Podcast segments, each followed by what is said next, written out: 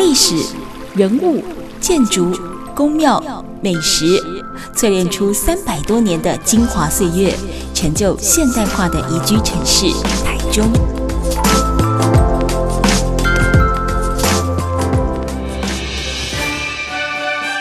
走进台中故事馆，处处有惊喜，句句有故事。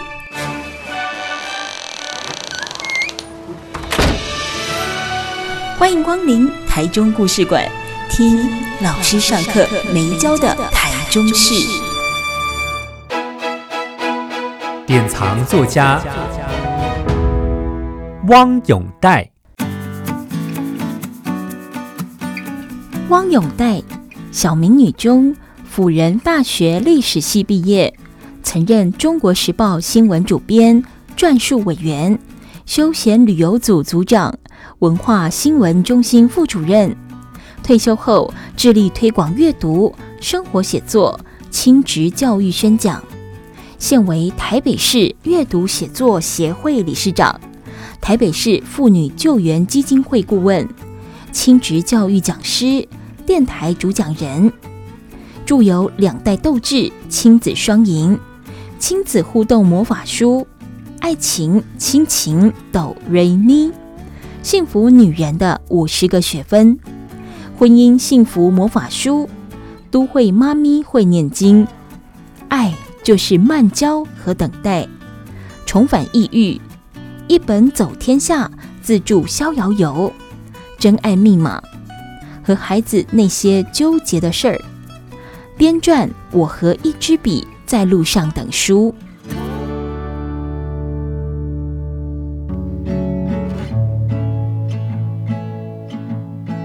Super 九九点一大千电台台中故事馆，我是念慈。大家好，我是陆涵秀。是我们今天节目现场呢，有一位很温暖的妈咪啊，戴妈咪，汪永戴老师你好，念慈好，陆涵秀老师好，我是汪永戴戴妈咪，对，戴妈咪。呃，我们在搜寻资料的过程当中，你还蛮早，哎，不是说能说蛮早吗？其实你出了很多的书，都是跟亲子教职有关，这是属于你。自己个人的教战手册，还是说你自己的这个呕心沥血，就被两个儿子整到 写了一些都有哎，都有是不是？他是我《中国时报》的同事，老同事。我在《人间副刊》，他在《妇女家庭版》。哦哦哦哦，所以所以一兼几狗，一兼几 工作又照顾自己的孩子，所以你看有实战经验哈，实务经验，再加上呃，从新闻啊，从编辑专业。哦，所以那就变成最全台湾最有名的带妈咪。带妈咪，真不好意思。呃，我大学毕业以后，我就进《中国时报》，对，那就是在新闻版面，就从从新闻编辑开始训练起。因为我念的是历史系，不是不是新闻系，对，所以真的是一张白纸啊，开始这个被被训练成这个呃新闻人，这比较好上色了，是真的比较好上色。但是呢，嗯，因为念历史嘛，哈，所以也蛮有自己的一些一些想法呀，哈，那这个自己的想法就是我都要认清我自己喜欢什么，是。像我就喜欢动笔呀，嗯，我喜欢写写东西，我也喜欢采访别人，那也喜欢把自己心里的话要写出来，嗯，所以嗯，在这样子的一个环境里面，就比如说还可以跟陆涵秀老师，他是在副刊的，他是大作家，那我们就可以跟他学习，所以我们那个呃媒体的那个纸媒的环境啊，哈的这个。呃，高手啊，哈，是遍布的哈，遍布在整个报社，所以可以学习的对象非常的多。所以我就我自己本身是因为呃很喜欢家庭亲子呃两性这样子的一些议题，嗯。嗯、对，所以呃我就很自然的，因为自己也有带两个孩子嘛，对，就会朝这个方向写。但是在这个新闻人的这个培呃素养的这个培养啊，哈，嗯，又是对社会的议题啊，哈，也都非常的关心，所以对。嗯，我们比较亲近的两性的啦，妇这个妇女的这个社会运动啊等等这些，我们也都会很关注。嗯，所以呃就会嗯有一些这个写写的这个文章啊，哈、嗯，又面向又扩大了。对对，嗯。不过老师，我很好奇，就是说，当然您刚才提到，就是说您对可能一些亲子的教养啦，或两性的议题、妇女的话题是很关心的哦。但其实兴趣这种东西，它的确真的是要从零到有。当然，你可能会对某件事情、某个人，你是特别有 feel，但它是要一段时间的一个累积。这样子的一个话题是说，呃，可能你家庭环境跟爸爸妈妈哈，比如说呃，他们两性相处就相当的融洽，或者说你可能有受到家庭教养的关系，呃，才逐渐走上这条路嘛。因为像您刚才提到的，您的这个中学时期念的是台中的小明女中，是那后续就是进到了这个历史系哦，福大的历史系，嗯，那感觉好像跟这个亲子还有 两性的议题就离得有一点点远呢。哦，其实一点都不远呢。就像呃，我后来呀哈，都是在呃这个推广阅读和写作。是那我们成立台北市阅读写作协会，我第一个想到的就是我们要我们要有发起人老师。那第一个想到就是鹿晗秀老师，哎，那个他是我们的发起人之一，非常支持，尤其是嗯，我们从妇女团体开始的这种妇女的阅读和写作。那像鹿晗秀老师，他他关怀的这个面向就是非常的广，嗯嗯，比如说他写的一些诗啊，哈，然后也都入词啊，人家谱曲，然后所以他是那个是金曲奖的这个呃得主哈，这个好几次好几次了，他的诗也是让非常能够打动我们，尤其他写写女性的，嗯嗯，特别能够打动我们的心。我还记得有一次我们在妇女新知协会办的生活写作班啊，请鹿晗秀老师来跟我们演讲啊，哈，讲课，那他当然就我我还指定哦哈，我说老师你那个诗啊哈，那个 哎要放音乐啊哈，因为都有那个呃有被谱成曲嘛，也得奖的。哇，那他那个什么画眉啊什么那一一放出来哈，我们在看那个歌词，我跟你讲哦，老师都可以看得到。哦，大家下面就开始在那里擦眼泪啦，找找那个呃手帕啦，对啊，他你说你说这个呃呃内容是远的，不是哎。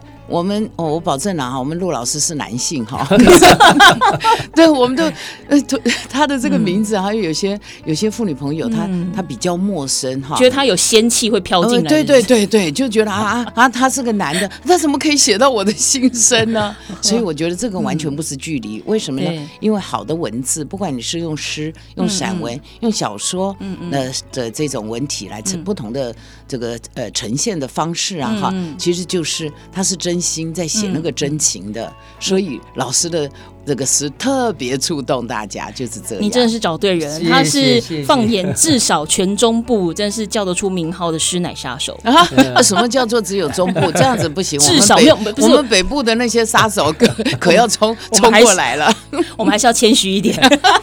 这个谢谢永代。不过我我想永代提到一个问题啊，这其实是我们台湾文化工作的一。呃，一件可以去探讨的问题，嗯嗯，比如像永代，他学的是历史，对，可是呢，后来在职场上专业，我像是新闻编辑跟呃妇女两性啊，或者是亲子的议题，对，那我好像美其名叫做中文系啊，好像中文系就自然会编书、编杂志、编报纸，哪有啊？我们念中文系以前，谁教你编辑？不要说教编辑，嗯，教台湾文学都没有。叫现，不要讲台湾文学，包括连现代文学都没有。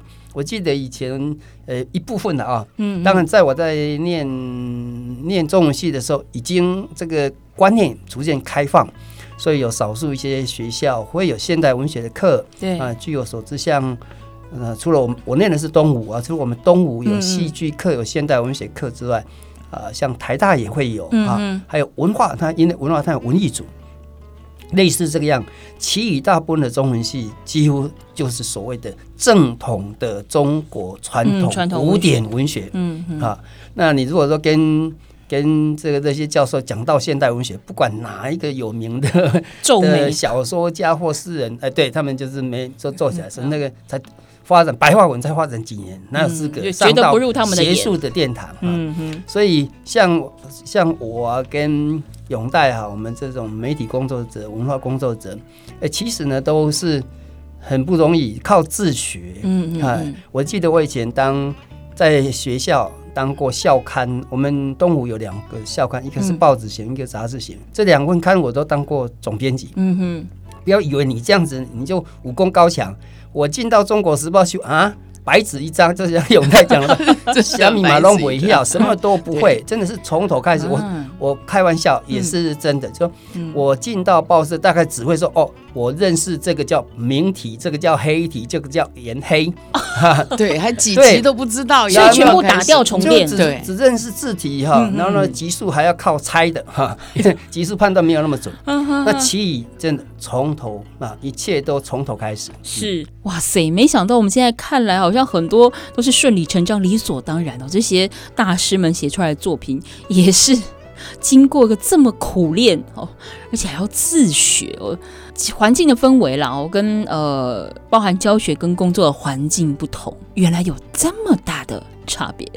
好，我们今天节目现场呢访问到的是汪咏黛老师，戴妈咪。待会下个阶段回来再继续跟老师聊。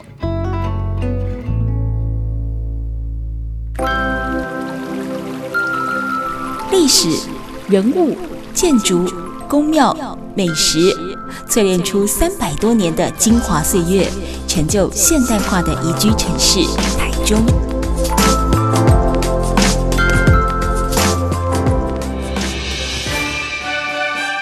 走进台中故事馆，处处有惊喜，句句有故事。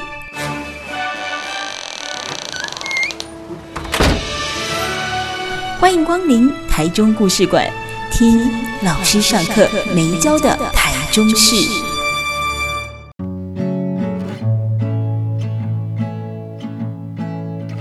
台中故事馆，我是念慈。大家好，我是陆恒秀。今天台中故事馆的节目现场，我们访问到的是台中作家，也是人称“戴妈咪”的汪永戴老师。哎，老师，刚才那个陆老师有提到，就是说，即便他可能在高中时期有加入校刊社，大概会有一个轮廓跟雏形，但其实步入职场之后，还是有相当大的一段落差。他还是打掉重练，要从零开始哦。其实您之前中学时候就读的这个小明女中，就在台中市嘛，它其实校史也是相当的久哦，那也是相当具规模的一个学校。了，对。那您当初就学校里面有类似像校刊社，你有去加入吗？还是说你有没有在这个小民女中的时期，有没有开始文字创作的机会或者是累积？呃，我们在中学的时候啊，哈，就关于校刊呢，哈，因为呃那个印象其实没有那么的深，因为呃学校。学校会有老师在指导，在呃，应该说主导嘛，哈、嗯。那我们只要这个呃，提供稿件呐，哈，等等的这样。嗯、那其实影响我最深的，应该是我的这个校园的环境，嗯、对。还有老师，校园环境是怎么？那个，我想陆涵秀老师一定有去过我们小美女中嘛？哎，对，校园不大，嗯、可是呢，就像因为我们是天主教学校嘛，所以它就有那个呃教会的教会学校的那种那种氛围哈，嗯、很干净，嗯、然后呃很清爽，很清爽，对，嗯、那个颜色啊哈，就是白的啦，嗯、啊绿地呀，啊蓝天呐，那个时候我们周围也都是那个稻田呐哈，嗯、所以是非常非常那个。呃，祥和的这样子的一个、呃校园，呃学校的树啊，当那个。柳树，这个春天的时候，然后又有柳絮飘下来的时候，你觉得、那个哦、好美哦？那个少女心会怎么样？会有诗心嘛？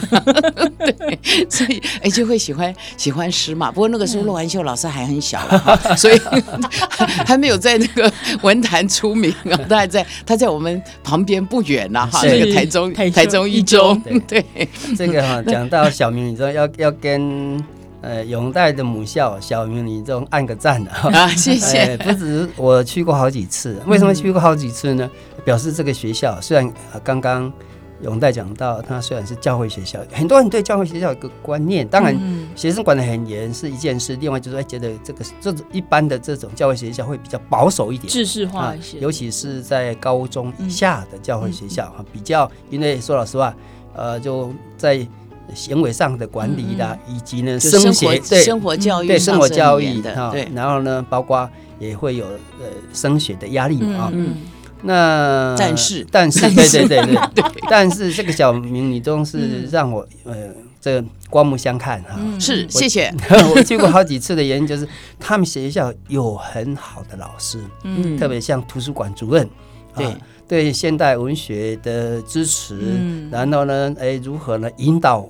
学校的同学来认识文学，对，非常重视阅读，非常非常重视。我记得他们还找我给我当，不是住校作家，有一个跟跟住校作家很接近的哈，那也不去，就是呃挂个名这样。他们觉得说，哎，可以给同学一些激励哈。嗯嗯那呃，那我们知道中部有所谓的呃联合文学奖，就联合文学奖不是联合报的文学奖，是指中学联合对对几所中学连，现在已经连到十几所学校了，好棒啊！对，好棒。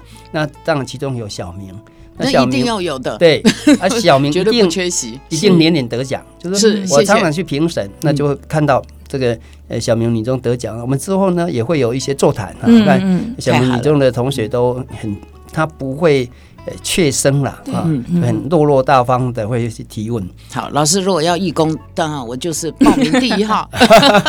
没有，我说哈，那个环境啊，我们老师是重视这个阅读的。是，那嗯，可是当然都会有那个呃升学的压力嘛，哈，因为我们的升学率很好的。是，可是啊，那老师呢，他自己本身就是一本书，就是让我们阅读的，因为他的身教很好，嗯不要只是言教。是，所以嗯，我刚刚说。哎，我们柳絮飘下来的时候，我的第一首诗呢，哈，就在课堂上不不上课哈。其实不上课是老师在讲课，我的心飘到那个呃校校园的那个柳树柳絮上面去了。啊，那那种环境是让你非常非常喜欢阅读和啊，当然不是阅读教科书哈，要读诗啊，读小说啊，读散文啊。那我们都会有这样的时间，尤其我们是住校生的话，那就对节省了那个通车的时间啊，就可以拿来拿来这个。呃，赶快拼功课之外，就可以看小说了。嗯，那另外呢，还有我说老师呢，因为我在高中的时候，我的国文老师是台中的非常有名的这个呃作家，也是呃台中一中的国文老师。那到我们小明女中来兼课的，就是杨念慈老师。哦，哎，杨念慈老师那时候已经是呃非常有名的大作家了，他的呃作品啊哈也都会对，也都会这个在广播剧啦，或者是呃。这个电视剧都会演出的，比如说《黑牛与白蛇》啊，嗯《废园旧事》啊等等。嗯、那呃，我说老师呃杨念慈老师他给我们的影响啊，哈，就不只是在教国文，嗯，教课堂上他是呃这个呃经师，对，他也是人师，嗯，嗯，因为他自己本身的这个。呃，品德啊，还有他对我们的那种关爱，对，我觉得哈是已经超乎一位老师了。我们把他视为他是如师，也是如父，嗯、像父亲一样。嗯，那他还告诉我们说，因为我们这个高中的女生嘛，哈，就会就会崇拜这个作家，就像就像那个翩翩风采，对对，陆含秀老师啊，哈，是师奶杀手啊。对对对，不管哪一个年纪哈，都会都会对对这个呃作家哈产生仰慕，那不是那种那种情处哈，不是那种爱情，对，而是真的是敬仰。对，那老师给我们的影响就非常非常深，因为他对于文字的的这个要求，嗯，和呃，对于不管是写小说啦、散文啦、哈诗啦，他都非常鼓励我们去看。但有一句有一句话，我记得很有趣哦，他就讲现代诗，我们很困扰，说。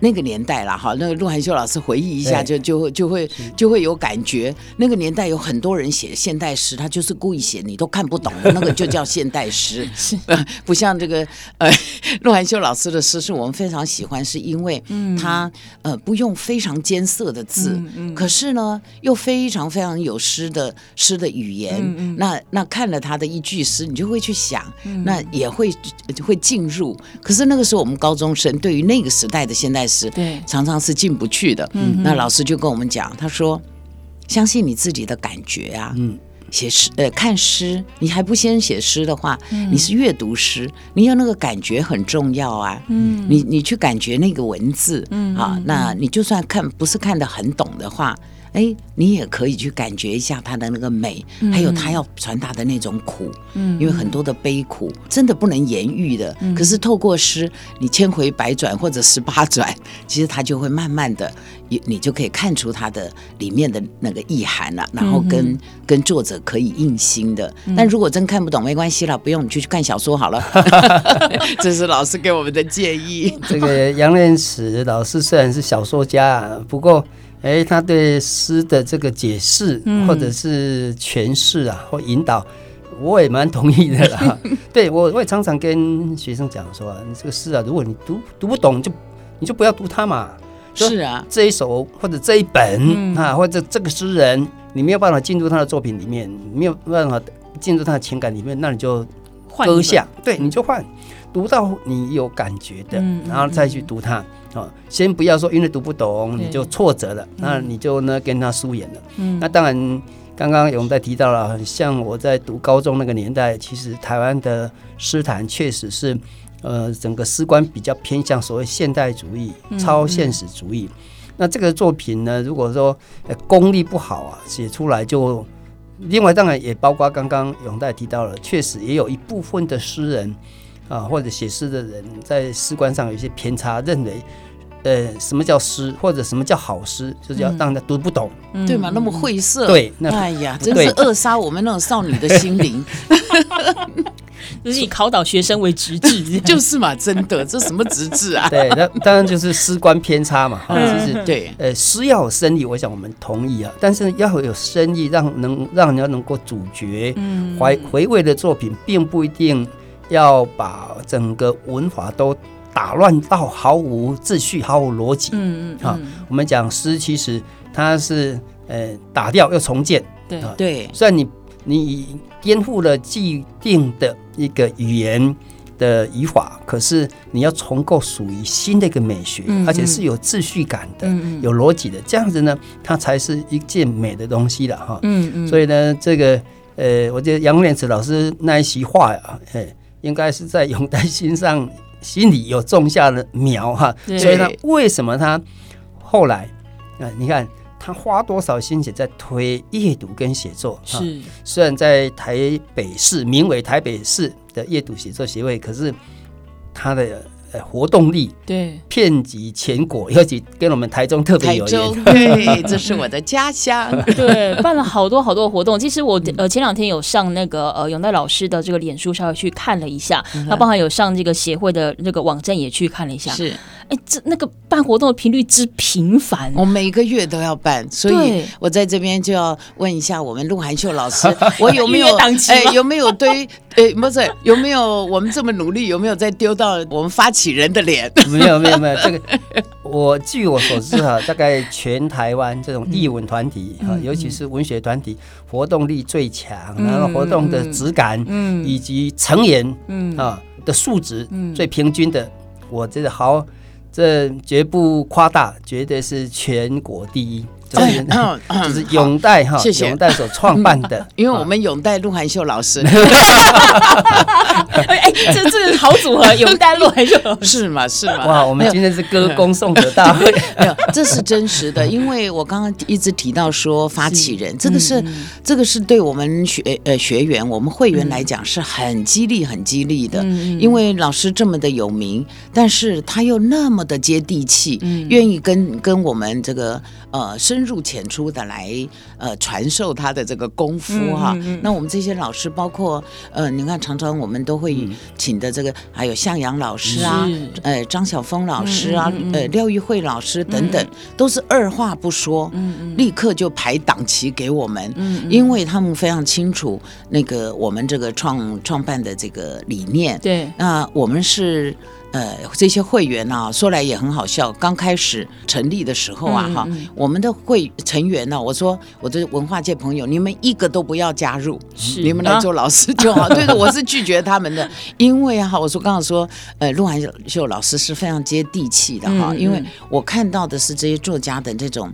呃，那种心，就是我们希望能够推广阅读和写作，嗯，而是从素人，嗯、是从他们本来心里就有一颗种子，对，有一颗想要阅读和写作的种子，可是他们都呃没有这个机会，工作也不是在文化界，或者是以文字为为为这个呃工作的哈，或为生呐、啊，那但是他们都有那颗种子，想要需要。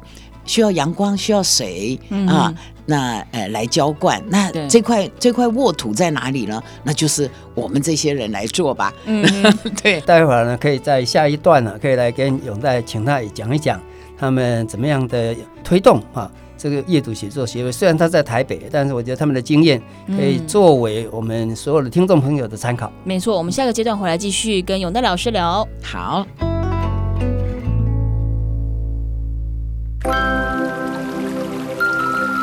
历史、人物、建筑、宫庙、美食，淬炼出三百多年的精华岁月，成就现代化的宜居城市台中。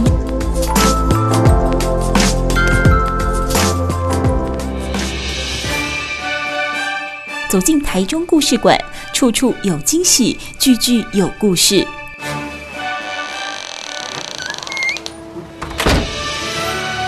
欢迎光临台中故事馆，听老师上课没教的台中事。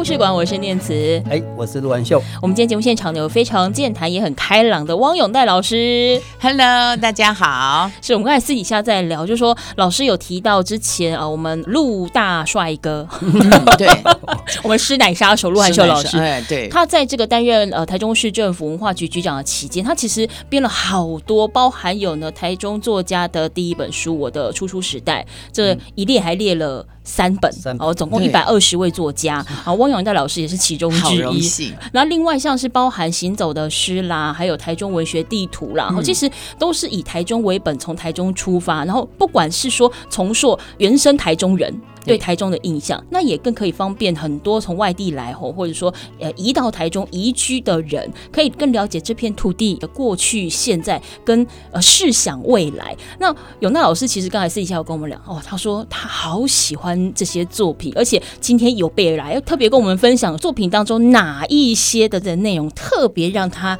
有这个小鹿乱撞的感觉。对，因为这本行走的诗啊哈，是献给台中的五十首地景诗，对所以每一。一首都很好的，都是被我们这个陆大帅哥哈 陆局长那个时候精呃精挑细选的哈。那当然，我现在看目录嘛，哎呦，一看到就要从。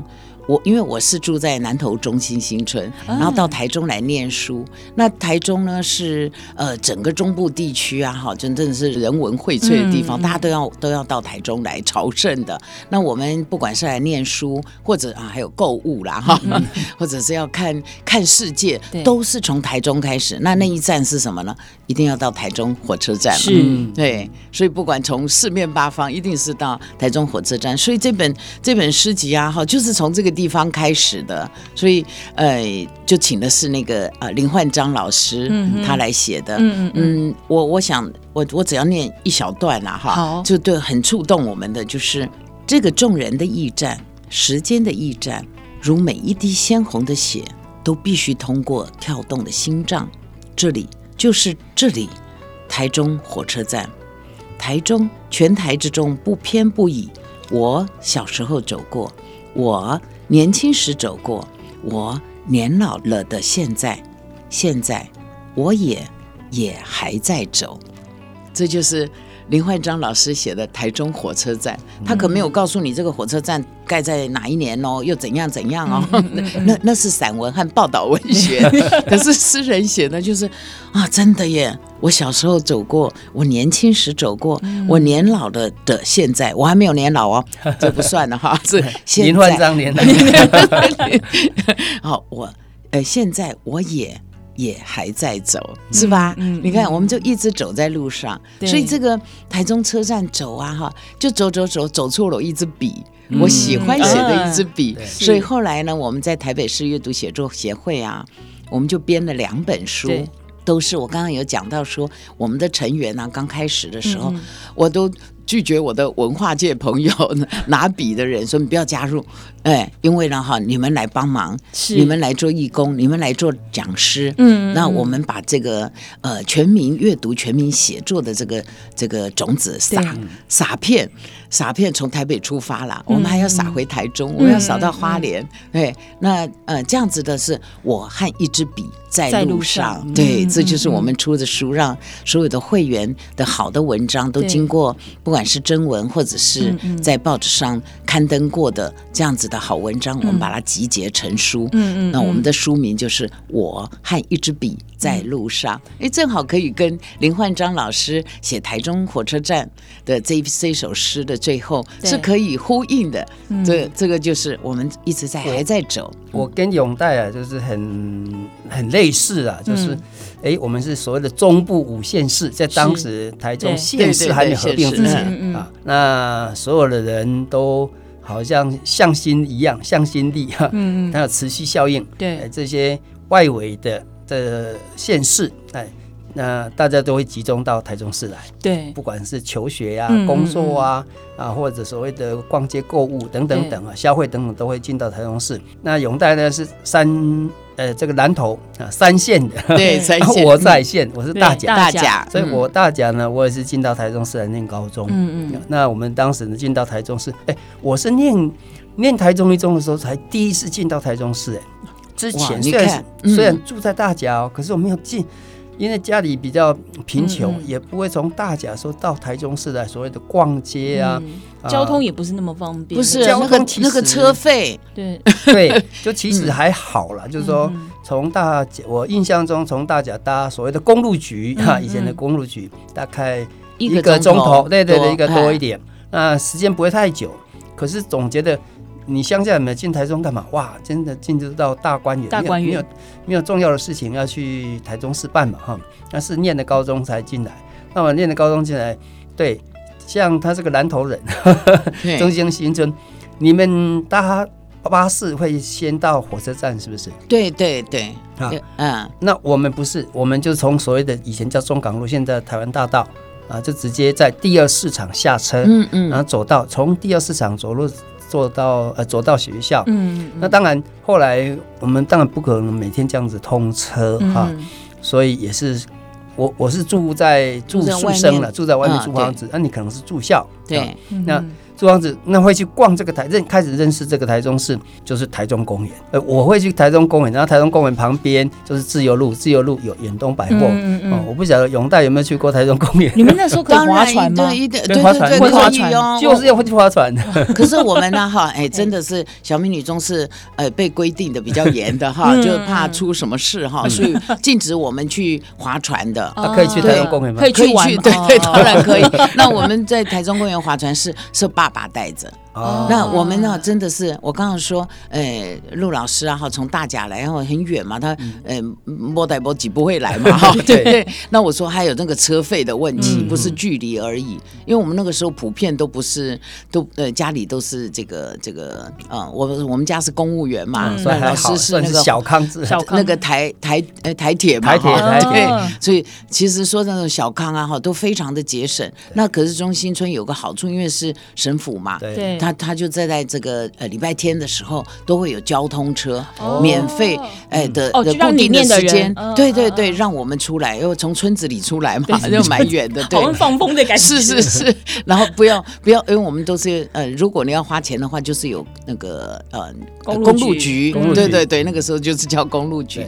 可是礼拜天的话，我们就是呃坐交通车。那第一第一站也就是中站，就是台中火车站。嗯，那我们去那边呢，好到台中啊，除了到呃，在台中火车站第一件事情啊，就是不 不是就是到那个呃那个时候的哎，台中火车站旁边那个是绿川，对不对？对，前面是绿川，绿川，绿川那个时候两边都有搭那个违章建筑，对对，没错，对，就是卖很多的餐厅啊，吊脚楼，对，然后是有那个饺子馆，我们就会到那边去，呃，爸爸就会带着我们全家去那边吃饺子，哦，讲到我这口水都要流出来，怎么会那么好吃哈？那那可是没有钱再叫别的什么酸辣汤啊什么，嗯、那时候就是吃喝饺子汤，对，就是下水饺的水啦，嗯、的那个调味过的饺子水，对，所以这都是台中的印象。对，那时候的绿川呢、啊，上面会虽然它不是加盖啊，但是就是会沿着两岸。搭建起来的吊脚楼，吊脚楼就是它一半是悬空在呃这个河在西床对那个那个那个上面的堤防，对对对对，它为了增加面积嘛哈，所以哦那边很什么店家都有了哈，卖卖吃的也有，呃像也有像孤衣市场卖旧衣服的。啊、呃，对，当然是这个时代的文化，对整个城市景观当然不是不好了但是是当曾经台中曾经走过这样的一个历史，对，嗯、那个庶民生活最印象最深的的地方，嗯，嗯哼那刚才就有提到，除了这个台中火车站的周围，对。还有就是台中公园嘛，就在 老师呃陆老师那念书那个呃附近嘛，嗯、那这本这个行走的诗里面，嗯、对，是呃请的是张默。张默老师他写的这个台中公园的速写。嗯嗯、哇，你都挑了这两位老先生，哎、有历史的嘛？我们练历史的嘛，对这种就非常有感觉。嗯、他其中有一段呢、啊，呃，也是在后面，很有趣，我可以念小两两小段嘛。啊嗯、他说这座占地四千一百六十平，被誉为幸福希望的大公园。让人置身其间，却是爽脆无比；而作为永远指标造型帅气的湖心亭，依旧引人热爱激赏。不论从任何角度出发，它都是最新摄影者心中的最爱。嗨嗨，最后我欣然接受小小的结论：台中公园是台湾中心的中心，它永远是一条璀璨发光的彩带，深深铭刻在。广大群众的心中，这是他二零一六年写的台中公园的呃台中公园速写，叫做“参天古树咏日月”。啊，刚才念的就很像散文嘛，这就是散文诗。散文诗。对，我觉得，嗯，陆晗秀老师编的这个呃诗集呀，哈，范围啊，哈，其实是非常宽广的。那那种诗的形式啊，他也不会去去给这个诗人，对对对，好像局局限在哪里呀？我再补充一下，刚刚。张默老师的标题哈，叫“永”，后面不是讲“永永日月”？所以日月当然我们你把它理解成一般的白天呐、啊，跟黑夜呀，啊，就是哦，随时都都拥抱着哈。那是一个理解。另外呢，我们。它里面提特别提到湖心湖心亭，我们知道台中公园有一个小湖可以划船，然后刚刚提到的，那其实那个湖就叫日月日月湖，所以它呢，诶，另外呢指的就是日月湖。嗯嗯嗯，对，所以标题很重要啊，真的。像呃陆老师啊哈，他在给我们呃阅读写作协会的这个鼓励语啊哈，就是在我和一支笔在路上啊哈，他就他就有告诉我们说，写作让我们爬书记忆，嗯，整理生命，重新建构了自我，并借由作品。分摊了别人的痛苦，嗯，也分享自己的快乐。嗯、所以刚才我我选了那这两首诗啊，哈，就是台中公园还有台中火车站啦、啊，其实就是老师讲的。哎，他让我在看到诗的时候呢，是嗯、呃，我看到了这个嗯，有有老师的这些诗的作品啊，哈，他分享了。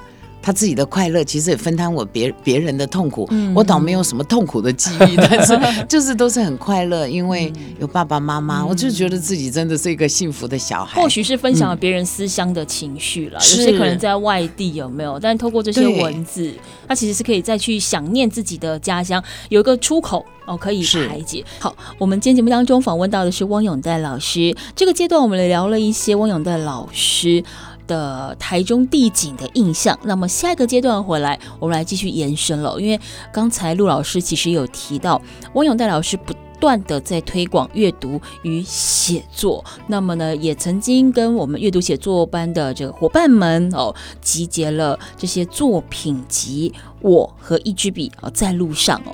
那我们待会儿下个阶段回来，就请魏永岱老师来跟大家分享这样的一个作品集结的内容，以及对台湾地景地物的观察。